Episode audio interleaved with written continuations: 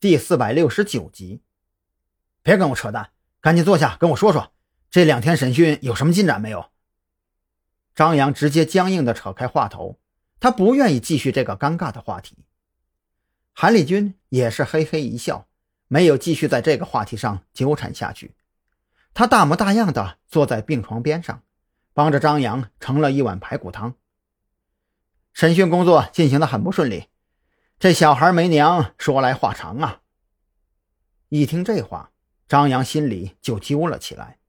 他现在最担心的就是这一次抓捕行动，抓到的全都是小杂鱼。审讯的情况总的来说有所进展，但是这帮人现在分成三种，一种就是那二十七名女孩，咬死了全都是自愿，甚至。还要联名给那些犯罪分子写求情信，你说说，这都是什么事儿啊？说到这里，韩立军低头看到张扬腿上那么殷红，顿时气就不打一处来。我都想领他们过来看看你，让他们亲眼看看他们口中待他如家人一样的犯罪分子到底是什么样的嘴脸。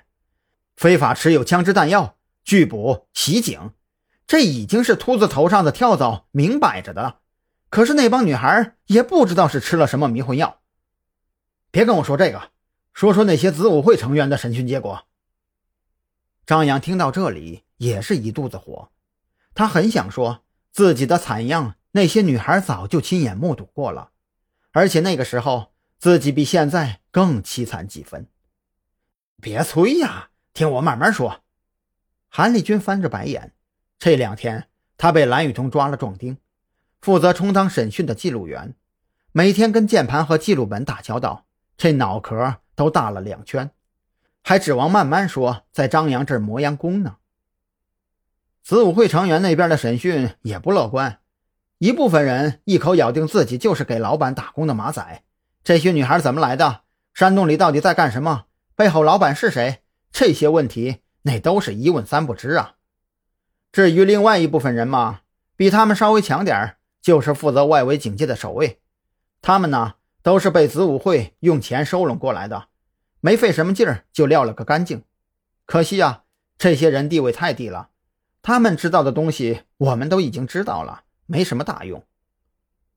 听完这话，张扬彻底躺不住了，匆忙喝完排骨汤，也不顾卫生院一众医护人员的阻拦挽留，就那么一瘸一拐的穿着病号服钻进了韩立军的车里。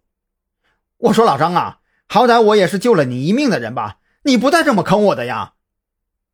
韩立军都快要哭了，他是真不敢拉着张扬回去啊。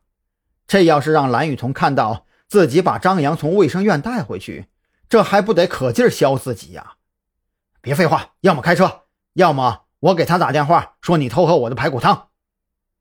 张扬可不跟他讲道理，这几天的交往下来，他算是看清楚了。韩立军这货说白了就是个吃硬不吃软的主。于是乎，韩立军带着一脸绝望，拉着张扬回到了派出所。